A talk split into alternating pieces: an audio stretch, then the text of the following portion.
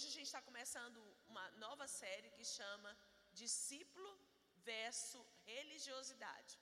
Na verdade, é, a gente tem que chegar uma hora na nossa vida, na nossa caminhada cristã, que a gente precisa decidir isso, amém? O que, que eu estou abraçando? Eu estou abraçando uma religiosidade ou eu estou abraçando um discipulado? Eu quero me tornar um discípulo de Jesus.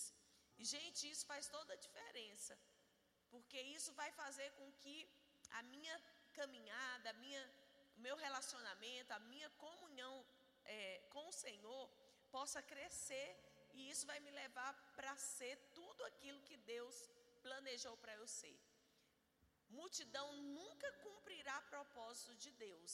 Multidão, ela pode é, ter acesso a Jesus, mas um acesso que é limitado. E é disso que a gente quer começar falando essa noite. Eu quero pedir para você abrir em Ezequiel, capítulo 44. A gente vai estudar bastante a Bíblia nesse tempo, amém?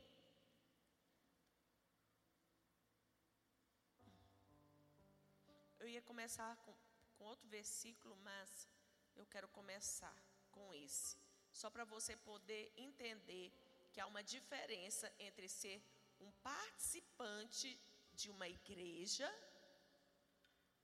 e ser um discípulo de Jesus. Então, são duas coisas completamente distintas. Eu queria pedir para desligar esse ar-condicionado que está jogando em cima de mim. Eu acho que pode desligar esse, porque não tem tantas pessoas para a igreja não ficar tão fria, tá bom? Então, pode desligar esse e esse. Obrigada. Então, eu quero que você entenda. Vamos repetir junto? Uma coisa é eu ser membro de uma igreja. Outra coisa é eu ser um discípulo de Jesus. E sabe, nós precisamos ter esse discernimento, porque Jesus mesmo ele fala que para nós sermos discípulo, nós vamos ter algo a renunciar, algo a deixar para trás. E muitas vezes a religião ela nos coloca nesse lugar muito confortável, onde o meu interior não é mudado, né? E às vezes esse é um lugar muito perigoso. E eu acredito que não é o propósito de Deus nem para mim, nem para nenhum dos seus filhos. Amém? E eu quero falar com você a partir desse texto que está em Ezequiel 44. Fala das, das reformas no ministério do santuário. Eu vou ler a partir do verso 13, tá bom? Depois você vai estudar o capítulo 44, mas o capítulo 44 de Ezequiel fala sobre um povo que se afastou de Deus, o povo de Deus que se afastou dele. E diante daquele comportamento de esfriamento, ah, o Senhor ele traz algumas realidades através do profeta, ele confronta. E aquele povo, eles tinham se distanciado tanto de Deus que mais ou menos, você, eu vou colocar para você, para você entender, mas depois você vai ler o contexto. Eles começaram a contratar. Imagina que um dia você chega aqui no culto, e aí, como não tinha ninguém para cantar aqui no ministério, aí o pastor fala assim: ah, então vamos contratar um bom cantor. Não me interessa se é crente, se não é crente. Vamos trazê-lo, ele tem um dom, deixa ele cantar. Então era mais ou menos isso que estava acontecendo aqui nessa época. O povo de Deus ele tinha se esfriado tanto que eles chamavam as pessoas que não tinham aliança, que não eram circuncidados para servir no templo, para fazer coisas que Deus tinha dito que só eles poderiam fazer. Então era mais ou menos isso, e aí chega o profeta para organizar o caos e para dizer: olha, vocês estão fazendo tudo errado. E aí eu só quero trazer esse contexto para a gente entender a diferença entre abraçar uma religião e abraçar um chamado para sermos discípulos de Jesus. Amém? Então, Ezequiel 44 diz assim: depois que Deus corrige o povo dele que estava tendo essas atitudes, e ele diz assim: Não se aproximarão de mim para me servirem no sacerdócio, nem se aproximarão de mim não se aproximarão de nenhuma de todas as minhas coisas sagradas, que são santíssimas, mas levarão sobre si a sua vergonha e as suas abominações que cometeram. Contudo, eu os encarregarei da guarda do templo, de todo o serviço e de tudo o que tiver de ser feito nele. Mas os levitas, os filhos de Zadok, que cumpriram as prescrições do meu santuário, quando os filhos de Israel se desviaram de mim, eles se aproximaram de mim para me servirem. Estarão diante de mim para me oferecer a gordura e o sangue, diz o Senhor. Então, olha só, naquela época no, no templo, nem todas as ofertas eram entregues no altar. Existiam duas ofertas que eram entregues no altar: era a oferta de sangue e a oferta de gordura. Essas duas ofertas eram entregues no altar. O restante desse animal que foi morto, ele era queimado fora do altar. Então, o Senhor diz que a recompensa para aquele povo que havia se desviado dele é que eles poderiam até participar de alguns serviços no templo, mas tinha algo que eles não poderiam fazer. Eles não poderiam entregar a Deus no altar aquela gordura e o sangue. Porque para fazer isso, tinha que ser só aqueles o quê? Que quando todo mundo estava desviando, eles estavam o quê? Servindo ao Senhor. Então, o que que isso diz para mim para você? Fala de que nós podemos estar dentro da igreja, mas podemos estar sem acesso à comunhão íntima de Deus. Foi exatamente isso que aconteceu. Dentro daquele povo que estava com o Senhor, havia um povo que Deus estava dando acesso a ser íntimo dele. E havia um povo que Deus não estava dando acesso a ele, ainda que eles pudessem estar no templo. E que aplicação isso tem para os nossos dias? Diz de pessoas que vão buscar a intimidade do Senhor e pessoas que vão estar no templo. Eles podem fazer coisas, mas eles não têm um coração para buscar o Senhor na sua intimidade. Quem está entendendo? Gente, isso faz toda a diferença. Por quê? Porque é na intimidade do nosso relacionamento com Deus que Deus coloca a sua santidade dentro de nós, que Deus faz a transformação que eu e você precisamos dentro de nós. E Lucas, abra lá, a gente vai ler bastante Bíblia hoje.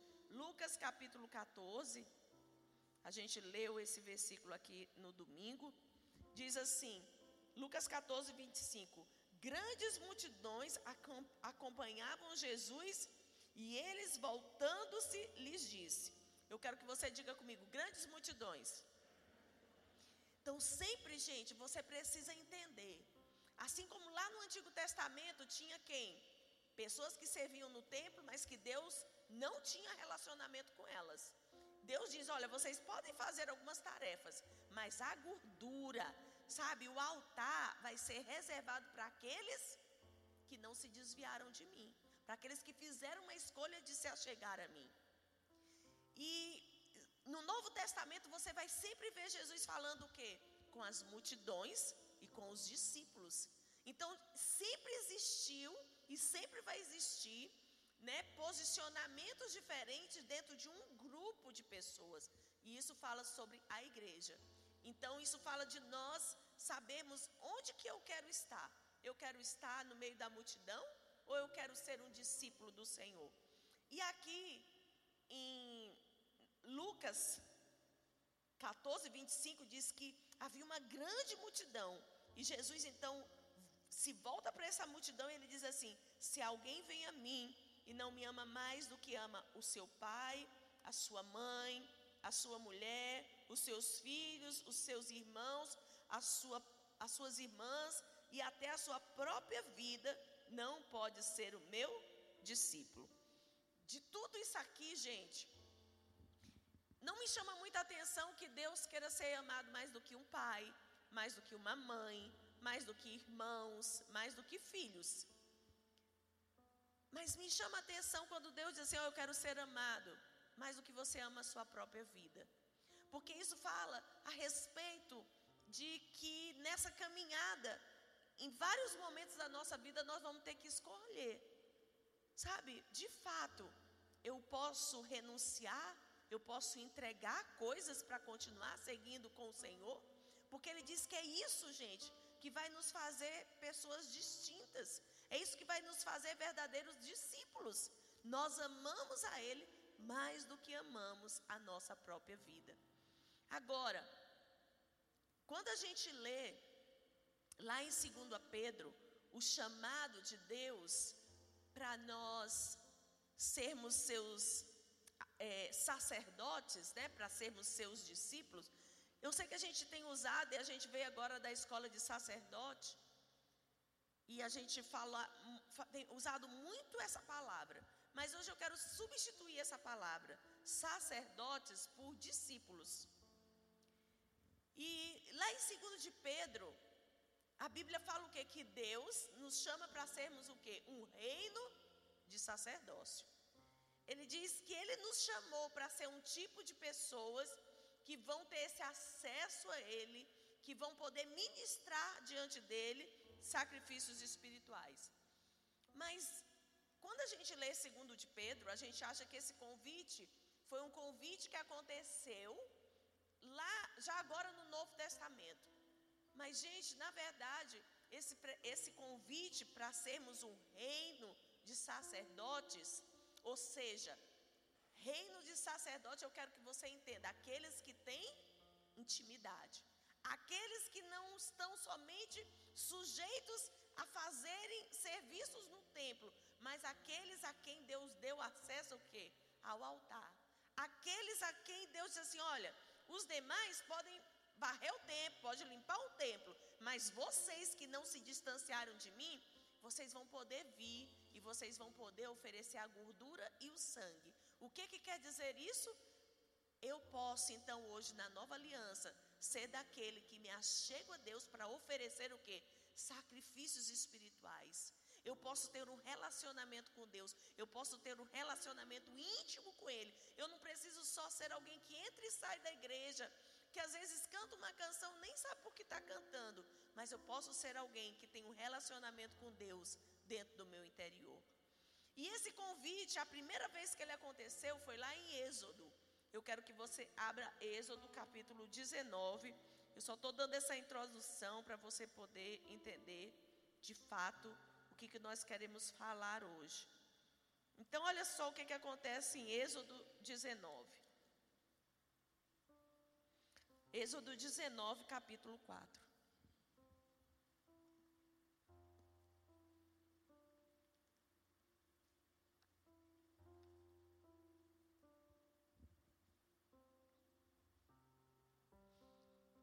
Vocês viram o que fiz aos egípcios e como levei vocês sobre asas de águia e os trouxe para perto de mim. Agora, pois, se ouvirem atentamente a minha voz e guardarem a minha aliança, vocês serão a minha propriedade peculiar dentre todos os povos, porque toda a terra é minha, e vocês serão para mim um reino de sacerdotes e uma nação santa. São essas as palavras que você falará aos filhos de Israel. Então, olha o que ele está dizendo. Olha, Israel, eu tirei você lá do Egito e tirei vocês lá do Egito para serem o quê? Uma nação de propriedade peculiar. Eu tirei vocês de lá para que vocês fossem um reino de sacerdotes. Aí quando a gente vai lá no, no Novo Testamento, o que que Pedro está escrevendo lá? Ele diz: Olha, vocês são um povo de propriedade exclusiva de Deus. Vocês são um povo que é um rei, um, um reino de sacerdotes. Então, esse foi o convite de Deus, gente. E eu só quis ler esses textos para a gente poder entender que o plano de Deus nunca foi que nós tivéssemos uma religião. Religião é plano do homem. O que Deus quer que eu e você tenhamos? Deus quer que a gente tenha relacionamento com Ele. Deus quer que nós sejamos sua família. Nós, nós precisamos entender que o convite de Deus é para nós sermos filhos. Esse é o convite de Deus. E como filhos, é a única maneira que eu como cristão, tenho de parecer com, com o pai. Se você conhecer algum filho de um pai que não pareça com ele, é impossível. Porque pode até ser que ele não tenha algum traço físico, mas ele vai ter algum traço da personalidade, ele vai ter alguma coisa.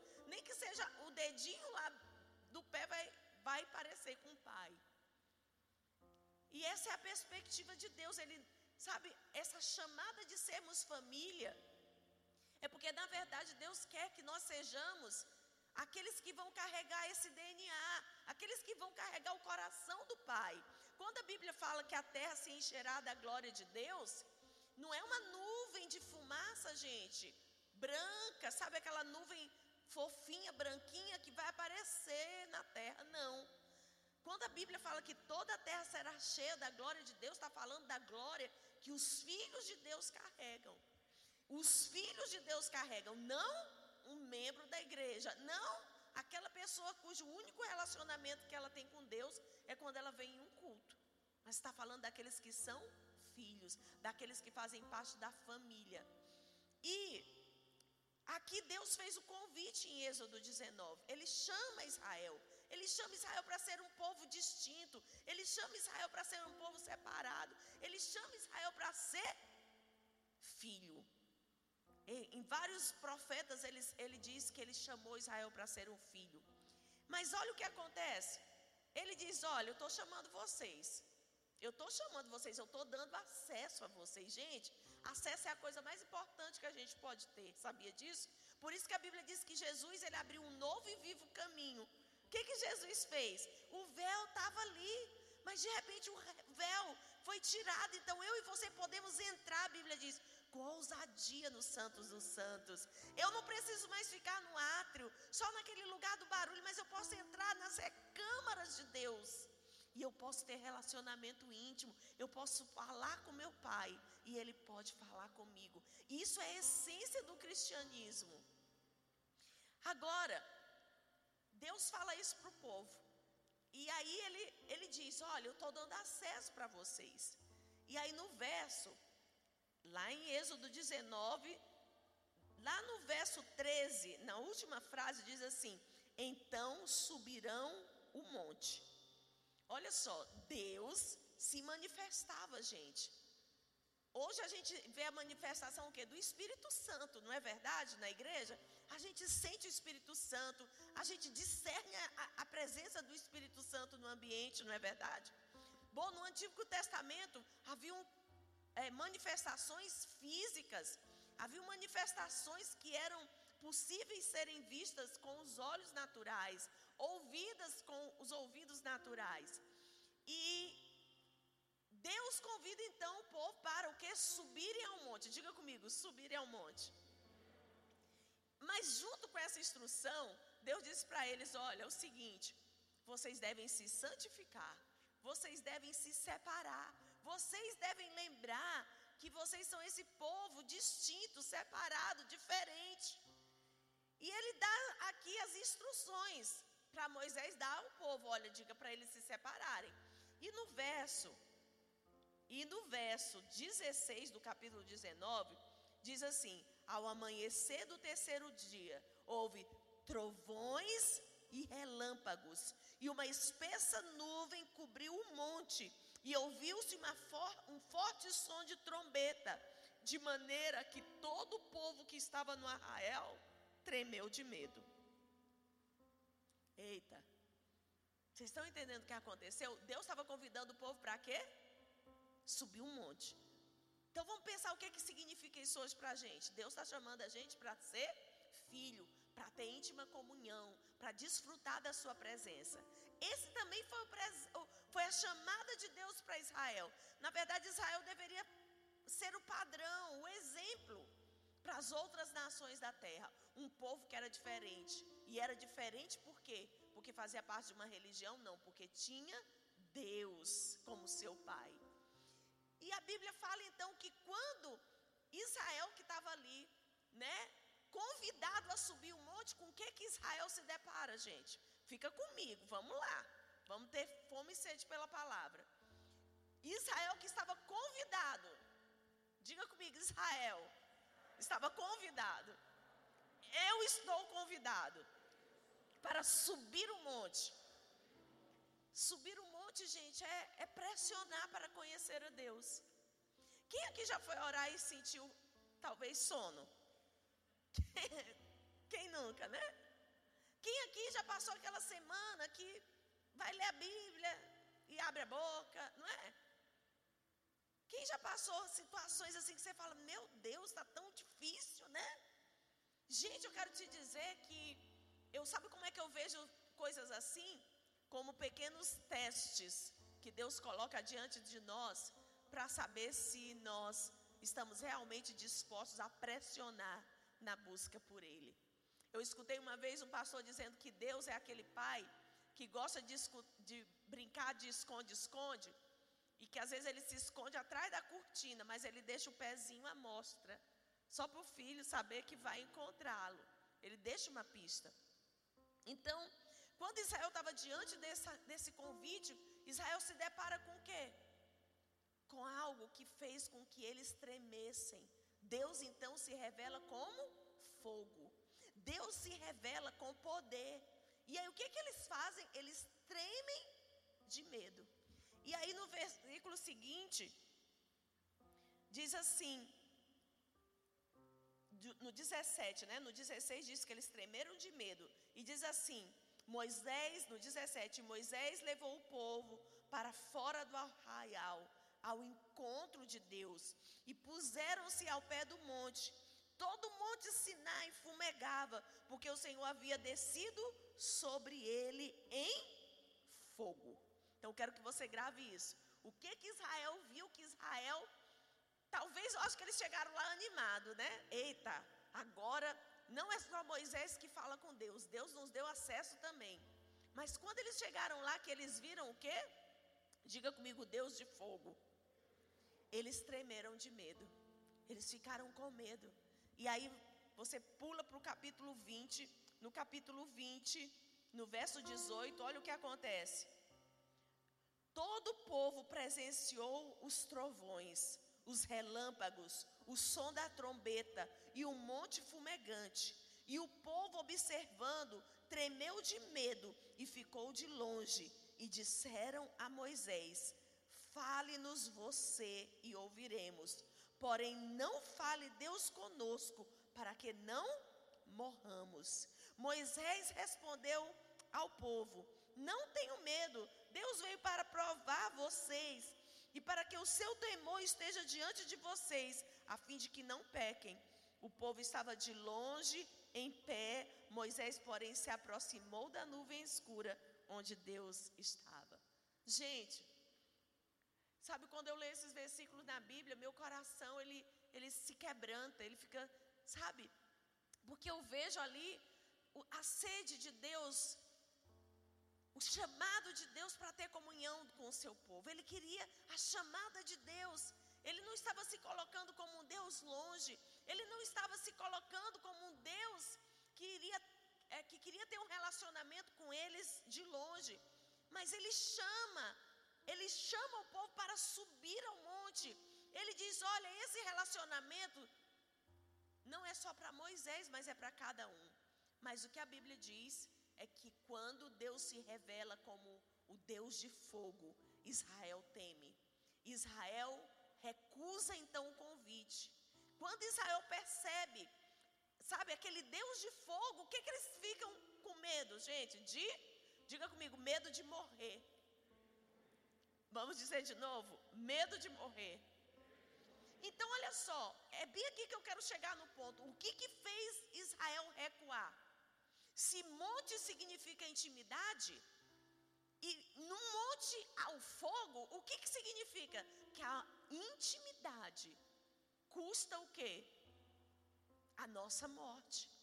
E foi por isso que Israel diz: Não, Moisés, fala tu com Deus, que a gente escuta. Porque nós vamos ficar aqui, nós vamos ficar aqui na religião, nós vamos ficar aqui nesse lugar confortável. Eu não quero subir, Moisés, porque eu sei que se eu subir, eu vou ter que lidar com o fogo. E, gente, qual é a proposta no Novo Testamento? quando a Bíblia fala sobre discípulos de Jesus? A Bíblia diz que a porta do mundo é uma porta larga, mas a porta do Senhor era uma porta estreita. O que que fala também na Bíblia? Diz que aquele que quiser ganhar a sua vida vai ter que perder. A Bíblia diz que o Senhor ele nos chama para esse lugar onde nós vamos ter que passar por essas renúncias, onde nós vamos ter que passar por esses sacrifícios, se nós quisermos continuar crescendo e subindo em relacionamento com Ele. Mas muitos de nós também, tal qual Israel, a gente recua. Por quê? Porque a gente se depara com o fogo. Quando nós nos deparamos com o fogo, o que que Jesus fala na parábola do semeador? A parábola do semeador diz que o semeador saiu a semear. E ele fala de tipos de corações que receberam a mensagem, tipos de coração a qual a poderosa semente da palavra de Deus foi semeada. E lá, dentre todos os tipos de solo cuja palavra de Deus é depositada, diz que tem um solo que recebe a palavra de Deus com alegria. Mas quando vem o que? As provas, quando vem as dificuldades, então essa palavra ela fica infrutífera nos corações. Isso nos faz perceber o quê? Que qual é o maior motivo da igreja abraçar a religiosidade, ao invés da igreja abraçar o discipulado de Jesus? É que na verdade, assim como Israel, quando a gente recebe o convite, gente, para subir o monte, né? A gente se empolga. Talvez a gente até venha para a igreja, a gente sabe até dar uns pulos, a gente pode até cantar mais alto, a gente pode até fazer algumas coisas bacanas e legais. Mas, sabe, se Deus começa então a responder a isso com fogo, se Deus começa a trazer o fogo dele na nossa vida para mudar o nosso interior e fazer os ajustes que precisam ser feitos, o que que a gente faz? A gente recua. A gente pensa assim, não, isso aí é só para aquele irmão, é só para o líder, é só para o pastor. Mas na verdade, Deus está levantando nesse tempo uma nação, sabe, um povo que vai realmente ah, manifestar a glória de Deus em toda a terra. Por quê? Porque aquilo que Deus faz em nós, Ele vai poder fazer através de nós. Mas onde é o ponto? Por que, que nós recuamos? Por que, que nós abraçamos somente a religiosidade?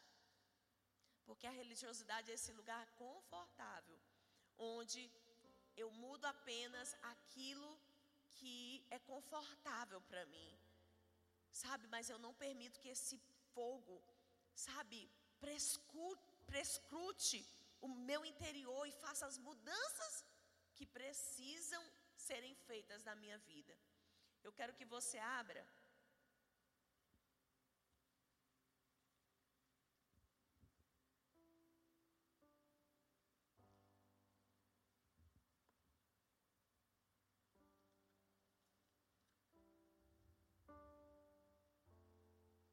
em João 12, 24.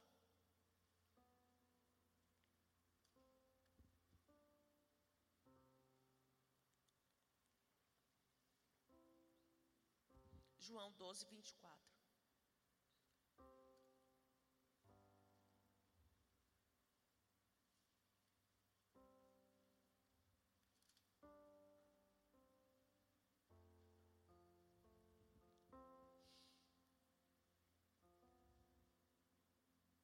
Em verdade, em verdade, eu lhes digo: se o grão de trigo caindo da terra não morrer, fica ele só. Mas se morrer, produz muito fruto. Agora vamos ver em que contexto Jesus está falando isso? Olha as palavras seguintes dele: Quem ama a sua vida, perde-a. Mas aquele que odeia a sua vida neste mundo, irá preservá-la para a vida eterna. Se alguém me serve, siga-me, e onde eu estou, ali estará também o meu servo. E se alguém me servir, meu Pai o honrará. Então, olha só, olha o que Jesus está dizendo. Em verdade, em verdade, lhes digo: se o grão de trigo caindo na terra, diga comigo, não morrer, fica ele só. Mas se morrer, produz muito fruto. Então, por que, que Israel não subiu? Teve medo de? Diga comigo, Israel não subiu porque teve medo de morrer. E por que que eu e você às vezes em determinados aspectos abraçamos a religiosidade? Porque não queremos morrer. Mas olha o que Deus diz, que a nossa capacidade de frutificação, ela vem exatamente desse aspecto, de que nós precisamos entender o que que nós somos sementes. Você sabia que aqui hoje tem um monte de semente? Deixa eu falar uma coisa para você. Se você chegar para uma árvore, talvez você pegue uma mangueira, que é muito comum uma mangueira, não é verdade? Aqui na nossa região. Bem aqui tem um cajueiro, que quando chega esse tempo da estação dele, ele fica carregado com os cajus enormes, não é? Agora você já pensou que esse cajueiro que dá esses frutos gigantes, você já pensou que ele nunca é, pensou que para ele ter chegado nesse estágio, onde ele carrega esses frutos grandes, antes de tudo isso ele foi apenas uma pequena semente. E eu quero te perguntar: será que foi agradável para esse cajueiro que hoje produz esse fruto tão bonito ser plantado? Eu quero que você imagine essa, essa semente dessa árvore. Essa árvore tão frutífera que talvez você já viu, que pode ser esse cajueiro, pode ser uma mangueira em qualquer lugar que você a encontre. Será que se você olhar e perguntar plantinha, foi tudo beleza, né? Você ter chegado até aí. Foi tudo beleza, né? Você ter chegado até esse lugar onde você tem esses frutos. Mas, gente, na verdade, não foi.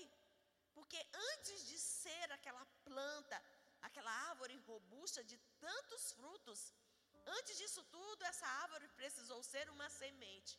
E essa semente precisou ser uma semente que foi, diga comigo, enterrada. Isso fala o que? Dos processos da nossa vida. Onde Deus está dizendo para nós: olha, vocês podem até fugir da morte, você pode até fugir, sabe, de deixar que eu lide com determinadas coisas no seu interior. Você pode até fugir e tentar manter um relacionamento comigo de longe. Mas o meu propósito vai ser sempre intencional de trabalhar o seu interior de maneira que a morte opere em você para que você tenha vida. Mas o que, que a gente faz? A gente corre. A gente é o povo que muitas vezes, ao invés de estar correndo para Deus, a gente está correndo de Deus. Por quê? Porque existe uma crença, gente, errada na nossa mente. A gente julga que a gente sabe escolher o que é melhor para nós. A gente julga que a gente sabe escolher, sabe aquilo que melhor vai funcionar. Mas isso é uma mentira. Porque Deus, Ele sempre vai saber. Assim como aquela árvore, sabe, frutífera que eu e você estamos vendo. Se alguém dissesse para ela que quando ela, que ela, quando ela era apenas uma semente, ela iria vir a se, a se tornar uma árvore grande e frutífera, talvez ela não acreditasse. Por quê? Vamos pensar nessa árvore frutífera. Lá no primeiro estágio, quando ela é uma sementinha, o que, que acontece com essa sementinha? O que, que acontece? Essa sementinha precisa morrer. Ela precisa ser enterrada. E depois de ser enterrada, gente, ela precisa o quê? Ser coberta. E ser coberta de quê, gente? De cocô, de estrume. Sim ou não? Quando um agricultor, e sabia que a Bíblia se. Gente, hoje eu li isso, eu fiquei, uau! Você sabia que Deus se apresenta como agricultor? Ele diz: Olha, eu sou o agricultor. E eu fiquei pensando: Uau, Deus é o agricultor. Ele é o agricultor e nós somos as sementes. Mas a gente está todo o tempo correndo de Deus. E Deus, o que, que Deus quer? Ele quer que a gente se torne essa árvore frutífera, bonita. Mas a gente nunca chega a ser essa árvore frutífera e bonita, por quê? Porque a gente esquece que o grão de trigo tem que cair na terra e morrer. Então, assim como Israel disse: Não vou subir porque eu vou morrer, a gente faz isso. A gente evita ser a semente na mão do agricultor. E quando o agricultor ele planta uma semente, você vai ver que os nutrientes eles eles ficam escassos depois que a planta já absorveu. Então, o que que o agricultor tem que fazer? Tem que colocar estrume em cima daquela semente para ela ter mais nutriente. Isso fala de quê? Nesse caminho do discipulado, esse estrume fala do tempo que turbulento das nossas vidas. Isso fala dos tempos, sabe, onde o fogo de Deus se manifesta o quê? Para limpar o nosso interior. Mas muitas vezes, ao invés de nós abraçarmos esse Deus que é esse fogo consumidor, a gente recua. Tem um versículo em Êxodo que diz que quando Deus tirou Israel do Egito, tinha um caminho bem pertinho para eles chegarem na terra prometida. Eles poderiam ter chego lá rapidamente, mas a Bíblia diz que Deus levou eles pelo caminho mais longo. E por que que Deus levou Israel pelo caminho mais longo? Porque a Bíblia fala que Deus diz a respeito do seu povo: porque se eles encontrarem a guerra, eles vão retroceder, eles vão voltar para trás. Isso fala exatamente desse convite de Deus para nós nos tornarmos discípulos e que muitas vezes nós evitamos porque nós não queremos entregar para Deus a nossa vida para poder receber a vida que Ele tem. A gente não quer abraçar o caminho, sabe, estreito. A gente não quer abraçar esse caminho de sermos enterrados como um grão, para darmos verdadeiramente os frutos que Deus espera que eu e você possamos dar. Então a nossa vida, ela fica uma vida o que restrita de frutos. Alguns de vocês só sobrevivem, gente. Alguns de vocês só sobrevivem. Será se Deus nos criou para sobrevivermos? Será se esse é o tipo de vida que Deus tem para nós? Será que Deus quer que a gente seja só sobreviventes? Não. Deus quer que a gente seja um povo que prevaleça. Deus quer que nós sejamos um povo que realmente carregue a sua imagem e semelhança nessa terra. Mas por que que muitos de nós falhamos? Porque quando nós vemos o fogo da prova, o fogo das circunstâncias que Deus traz sobre nós, a primeira coisa que a gente faz é recuar. Mas eu quero que você fale para a pessoa do seu lado: ei, se você soubesse que exatamente em você não recuar é que as promessas se manifestam, você permaneceria. Aleluia! Aleluia!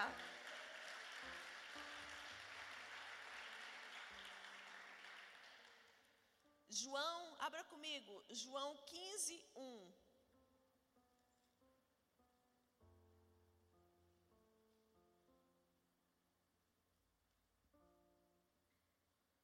A gente está falando de discípulos ou religiosidade.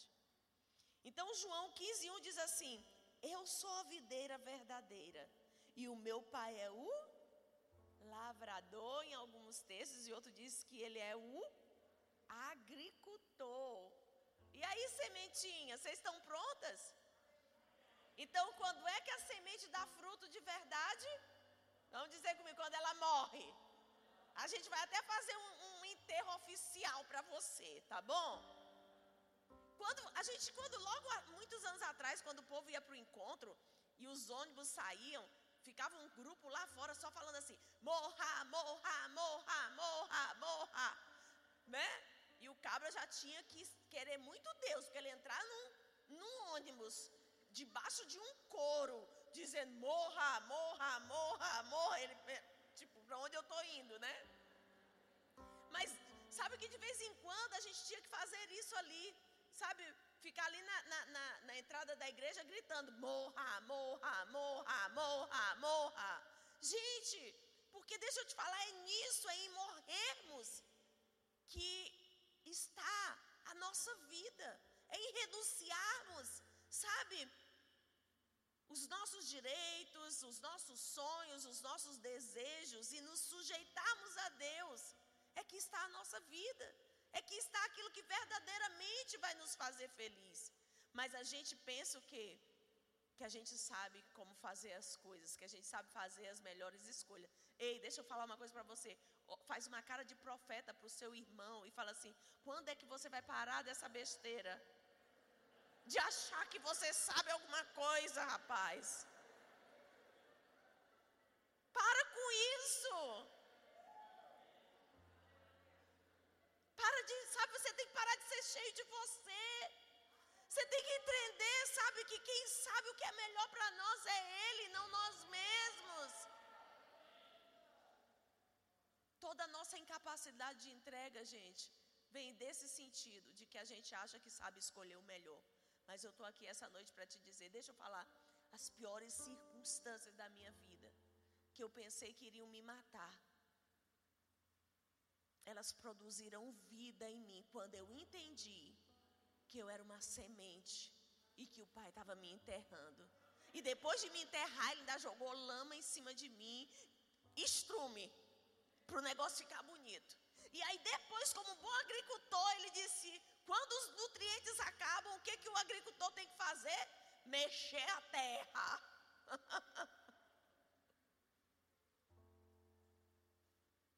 Sabe, um discípulo é aquele que está se tornando essa árvore frutífera. Mas ele precisa estar na mão do Senhor como essa semente que pode ser plantada. Deixa eu te falar, uma semente para ser plantada. O solo ele precisa ser arado, precisa ser mexido. E nós somos a semente e também somos o solo. E ele que é o agricultor. Então ele, ele nos encontrou em algum ponto e ele resolveu o quê? Plantar essa semente no lugar que ele queria. E se nós confiarmos no plano que ele tem para nós, se nós estivermos em cada estação dispostos a continuar subindo o monte, fala, Deus, o fogo está doendo. Sabe, as coisas, sabe, que têm sido requeridas de mim para permanecer nesse relacionamento de intimidade, têm sido dolorosas. Mas eu escolho ir contigo até o final. Eu escolho, eu não vou retroceder. Pode estar relâmpago, sabe, som de trombetas, a, a, a, o fogo, sabe, fulminante ali no monte, mas eu ainda desejo esse lugar, porque é nesse lugar que eu vou ter o Senhor. E quando primeiro de João diz: Eu sou a videira verdadeira e o meu pai é o agricultor. Todo ramo que estando em mim não der fruto, ele o corta ele limpa, para que produza mais fruto ainda. Então você é essa semente que se tornou essa árvore frutífera. Isso fala o quê? Das estações da nossa vida no discipulado com Jesus. Quando eu entendo que eu não fui chamado para ser participante de uma religião, mas que eu fui chamado para ser o quê? Discípulo. Eu fui tirado do meio da da multidão e Deus me deu acesso. Ele diz: Olha, se você continuar me buscando, se você não recuar por causa do fogo, e fogo para nós hoje fala das provas, então você vai ter acesso à minha intimidade. Sabe, os demais sacerdotes vão queimar as outras partes do animal fora do arraial, mas você vai entregar a gordura que me é agradável no meu altar. Eu vou dar acesso para você. Eu vou dar da minha intimidade. Eu vou dar do meu coração. Você vai falar comigo face a face. E o seu interior vai ser mudado à medida que você vai crescendo nesse relacionamento. E diz ainda que que quando essa árvore dá fruto, ele faz o quê? Ele fica lá admirando, né? Ou esse discípulo. Zé Carlos, esse discípulo, que coisa maravilhosa, né? Ele fica lá só admirando a paisagem, que Zé Carlos cresceu, que agora de uma célula ele já lidera uma rede de jovens, né? Será? Não. A Bíblia diz: deu fruto, limpa mais. Vamos dizer isso: deu fruto, vai ser mais limpo. E aí é nessa é uma outra estação, porque a primeira é quando eu me coloco como semente, mas depois quando eu começo a frutificar, vem o quê? A poda. E aí tem gente que vai para o encontro, chega do encontro, né? O pastor disse que tem gente que casa, some da igreja depois que casa. Não tem ninguém aqui, né? Cadê os recém-casados? Amém. Então tudo aqui hoje, ó. Levanta a mão aí, Rodrigo. Você não é recém-casado, já é velho? Não, é recém-casado. E a gente vai, a gente se empolga, porque a gente recebe a palavra de Deus com alegria. Mas na hora que a prova chega, na hora que as tribulações chegam, para o quê? Para provar a nossa fé, para nos tirar do meio da multidão e nos fazer discípulos. A gente acaba, sabe, retrocedendo, mas a chamada de Deus para nós é continue subindo, continue passando pelas podas. Uma árvore, ela não passa uma única poda. Provavelmente uma árvore é é podada uma vez no ano, algumas delas. Eu disse para uns amigos meus que do, ano passado eu passei por uma poda de Deus. E aí eu, eu fiz uma, eu falo, eu digo assim, Deus, essa atualização tem que valer no mínimo cinco anos. Porque se eu resolver dar uma poda dessa em mim, a cada ano eu vou morrer. Vou logo te avisando, não vou aguentar. Então fala isso para Deus, Senhor, poda, mas tipo assim, né? Mas Sabe? O que deveria deixar você feliz, eu falo isso de uma maneira. Mas se Deus resolve fazer podas, gente, em nós, anualmente, mensalmente, na verdade isso deveria ser o quê? Aquilo que deveria gerar alegria no nosso coração. Por quê, pastora? A gente deixa abertinho nesse texto, mas abra comigo lá em Hebreus, rapidinho. Hebreus, deixa eu ver se eu anoto. Hebreus, quando fala do, da disciplina do pai. Hebreus 12, 11.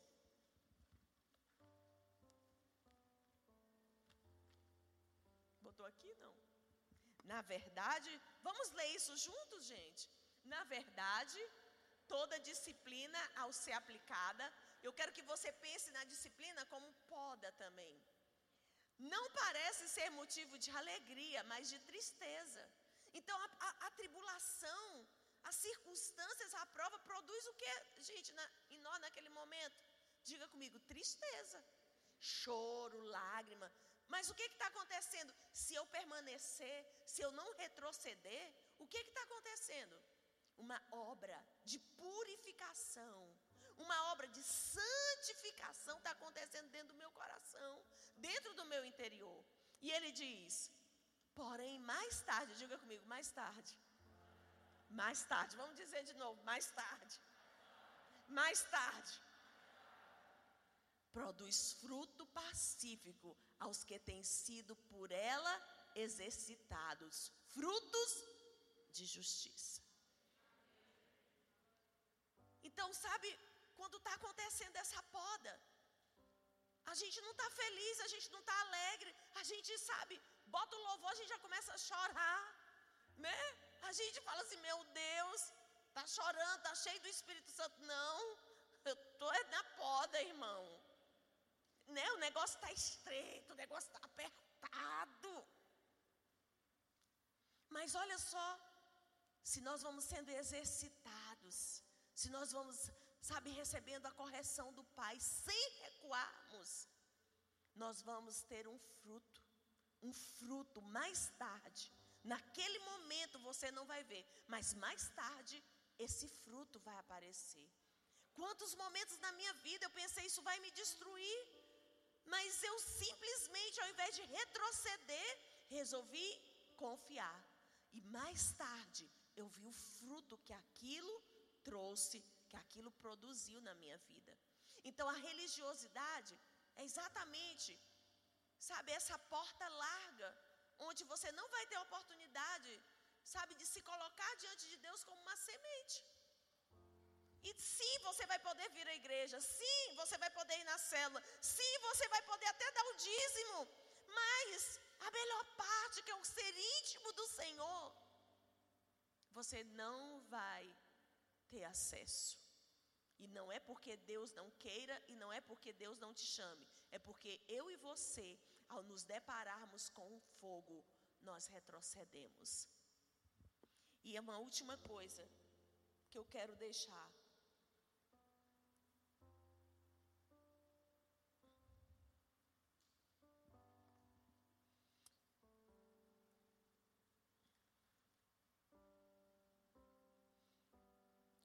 Romanos 11, 24.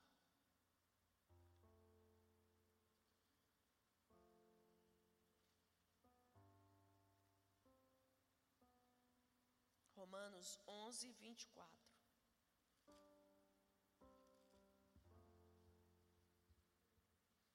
Pois se você foi cortado daquela que por natureza era uma oliveira brava, e contra a natureza foi enxertado numa oliveira boa, quanto mais esses, que são ramos naturais, serão enxertados na sua própria oliveira. Esse texto fala do contexto de Israel, dos salvos, mas o que, que eu quero falar com você hoje? Que o Senhor nos mostra pela sua palavra que nós éramos o quê? Um ramo da oliveira brava. Nós éramos um ramo dessa oliveira que estava separada de Deus. Mas diz agora que ele vai fazer o quê? Ele vai nos enxertar na oliveira boa. Agora me diz uma coisa. Eu e você, oliveiras, ramos da oliveira brava. Vamos ser aonde? Enxertados na oliveira boa. Em outras palavras, ele está falando que eu e você, da natureza caída, herdeiros de Adão e Eva, vamos agora receber essa nova vida em Cristo Jesus. Dessa vida que antes era caída, nós vamos ser enxertados agora na vida de Deus. Agora, deixa eu te dizer, você considera que essa seja uma fusão fácil? Ou você considera que isso é desconfortável? Eu fiquei pensando nisso hoje, eita, como que eu caído, separado de Deus, agora recebo vida em Cristo Jesus e me torno participante da vida de Deus? Será que essa fusão, gente, é algo que é simples? Claro que essa fusão, ela vai trazer desconfortos. E é bem aí que a separação entre religião e discípulos, ela acontece. É quando eu entendo que mesmo que haja desconfortos, eu preciso o quê? Aceitar que esse desconforto é porque uma fusão está acontecendo. Eu estou dando da minha natureza velha caída, renunciando, deixando no altar e estou recebendo de qual natureza, gente? Da natureza de Deus. E essa esse é, na verdade, é o maior desejo de Deus, que eu e você, a gente não se paralise no meio do caminho, que eu e você não vamos retroceder. Eu peguei uma frase de um escritor, eu anotei aqui porque eu falei, eu vou ler. Esse escritor diz que, vocês, quem já ouviu falar em Nelson Mandela? Nelson Mandela ele foi o presidente da África do Sul Quantos de vocês sabem que Nelson Mandela passou 27 anos preso, gente? 27 anos não é 27 meses, não é 27 dias, é 27 anos. E esse homem passou 27 anos preso e ele sai de lá, né, por causa da sua luta contra o apartheid, e ele sai de lá e ele se torna o presidente da África do Sul. Mas onde que esse homem foi preparado? No mesmo lugar que um José da Bíblia foi preparado. E sabe que? Se eu falar para você, quem queria viver o que José viveu? Tu querias, Zé? não, não, fala assim, ser o cara lá, né? O governador de todo o império. Tu, tu queria? Gente, por que, que hoje Deus não pode nos levantar dessa maneira? Por quê? Porque a gente só quer o final da história de José. Gente, mas deixa eu te falar. Eu, eu separei essa frase que eu falei. Eu, essa frase eu vou escrever num quadro e vou botar lá na frente. Eu quero que você grave isso hoje. Porque meu desejo é a gente edificar uma igreja de discípulos. Uma igreja de pessoas que não vão recuar por causa do fogo, mas vão continuar, sabe, sendo essa semente na mão do agricultor, o qual ele pode colocar na terra e enterrar. Amém? Para que ela se torne uma poderosa árvore frutífera para a glória de Deus. E a frase que eu li é assim: há algo melhor do que ser desfeito e quebrado na, nas mãos do Mestre se a abundância e uma nova vida e uma nova maneira de viver são os resultados prometidos, vou ler de novo. Há algo melhor do que ser desfeito e quebrado nas mãos do Mestre se a abundância e uma nova maneira de viver são os resultados prometidos. Então, olha o que, que ele está dizendo.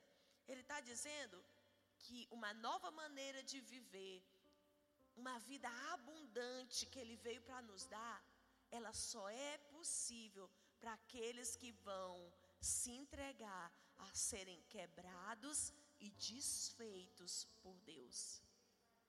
Só é discípulo aquele que, sabe, não rejeitou o convite, só é discípulo aquele que, ao ver o fogo, não retrocedeu.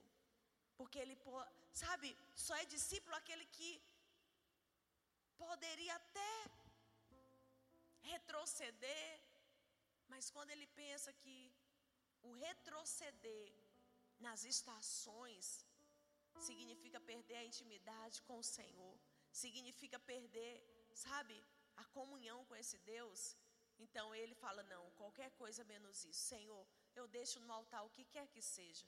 Eu deixo no altar, sabe, a minha reputação. Eu deixo no altar os meus sonhos. Eu deixo no altar o que quer que seja.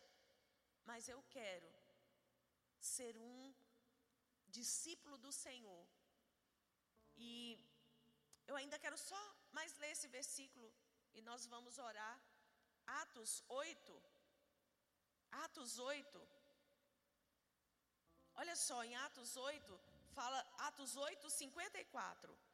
É quando Estevão está morrendo. Diz assim: ao ouvirem isso, ficaram com o coração cheio de raiva e rangiam os dentes contra ele. Mas Estevão, cheio do Espírito Santo, fitou os olhos no céu e viu a glória de Deus e Jesus que estava à direita de Deus. Então disse: Eis que vejo os céus abertos e o filho do homem em pé à direita de Deus. Eles, porém, gritando bem alto, tamparam os ouvidos e, unânimes, avançaram contra ele. E, expulsando-o da cidade, o apedrejaram. As testemunhas deixaram as capas dele aos pés de um jovem chamado Saulo. E enquanto o apedrejavam, Estevão orava, dizendo: Senhor Jesus, recebe o meu espírito. Então, ajoelhando-se, gritou bem alto: Senhor, não os condene por causa deste pecado. E depois disso, ele morreu. Olha só Olha o coração desse discípulo, gente. Eu quero saber quem aqui poderia dizer: Senhor, o propósito da minha vida é alcançar esse coração. Será que tem algum corajoso para dizer isso aqui hoje para Deus? Senhor, o propósito da minha vida é alcançar esse coração. Olha o que esse cara, olha só. Ele estava morrendo e morrendo apedrejado. Ei, você que se vitimiza porque alguém falou com você com a voz mais alta, que acha que o mundo conspira contra você o tempo inteiro. Você que acha, sabe, que está difícil demais. Esse homem estava morrendo apedrejado. E sabe o que ele diz? Senhor, minha última oração que eu vou fazer na terra. Se eles forem condenados, que eles sejam condenados por outra coisa, mas não pela minha morte. Ele não revidou. Um coração, sabe, que recebeu as podas, que foi uma verdadeira semente depositada na terra e cumpriu o seu propósito. Qual foi o propósito de Estevão, gente? Fazer sucesso? Escreveu umas canções que vai vender não sei quantas mil visualizações, um best-seller. Não, que o nosso propósito seja de alcançar esse coração. Eu não sei você, mas o meu coração deseja como propósito de vida ser alguém que agrada o Senhor.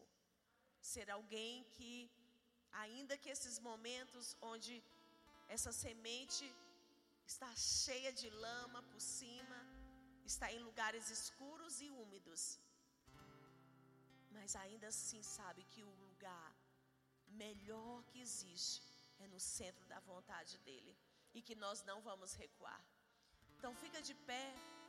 Eu quero te dar alguns minutos para você pensar. E eu quero quero abrir o altar hoje para você vir aqui, se você quer, sabe, a partir desse primeiro dia dessa série, sabe, dizer, se colocar diante de Deus, só venha se você estiver disposto. Nós queremos levantar uma igreja de discípulos.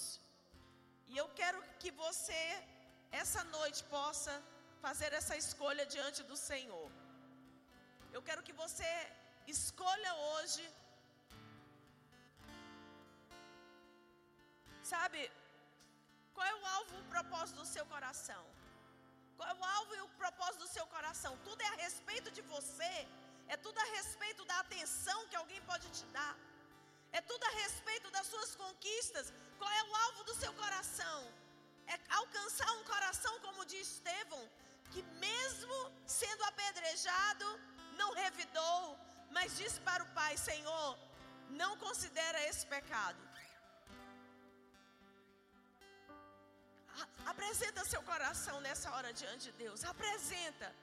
Sabe, se você hoje escolhe, sabe, o caminho do discipulado, o caminho de se tornar um verdadeiro discípulo do Senhor, Será que você pode dizer para Ele hoje, Senhor, me coloco na tua mão como uma semente.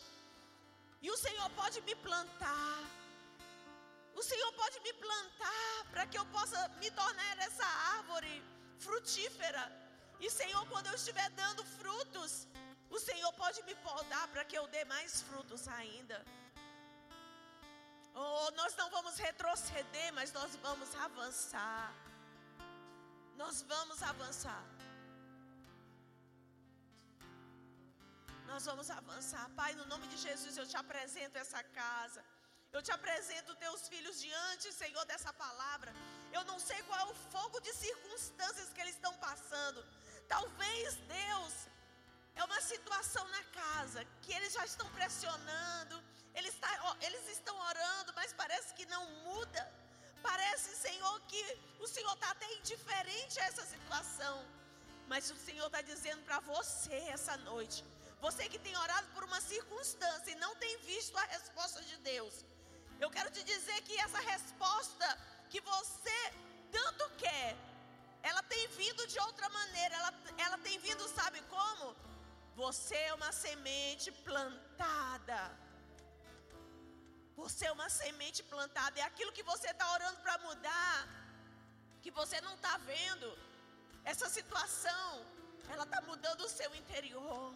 Ela está transformando a sua vida interior. A fusão está acontecendo. A oliveira brava está perdendo da sua vida e está recebendo da vida de Deus. Uma troca está acontecendo. A nossa natureza caída, pecadora, distante de Deus, está recebendo a natureza de Deus. A santidade dele está operando dentro de mim, dentro de você. E você pode não estar esse, vendo esse fruto agora, mas mais tarde você vai ver. Mais tarde você vai ver. Mais tarde você vai ver. Senhor, está aqui a tua igreja. Nós queremos declarar que nós não vamos recuar diante do fogo. Nós não vamos recuar. Tem tantos retrocedendo nessa hora. Tem tantos retrocedendo, tem tantos enfraquecendo, tem tantos, Senhor, com dificuldade de avançar nesse tempo. Mas nós estamos aqui hoje dizendo, Senhor, nós somos essas sementes, estamos diante de Ti. Senhor, nós não vamos retroceder. Ainda, Senhor, ali como Estevão, mesmo pegando pedradas, mesmo passando por situações de acusações, palavras difíceis, circunstâncias difíceis, Senhor, pressões espirituais, problemas financeiros, problemas emocionais. Nós estamos avançando com o coração, Senhor, cujo propósito é um coração quebrantado e contrito diante do Senhor. Quebrantado e contrito diante do Senhor. Nós vamos cantar essa canção. E eu quero que você cante com todo o seu coração. E, e quero que você pense sobre isso, essa situação que está sobre a sua vida.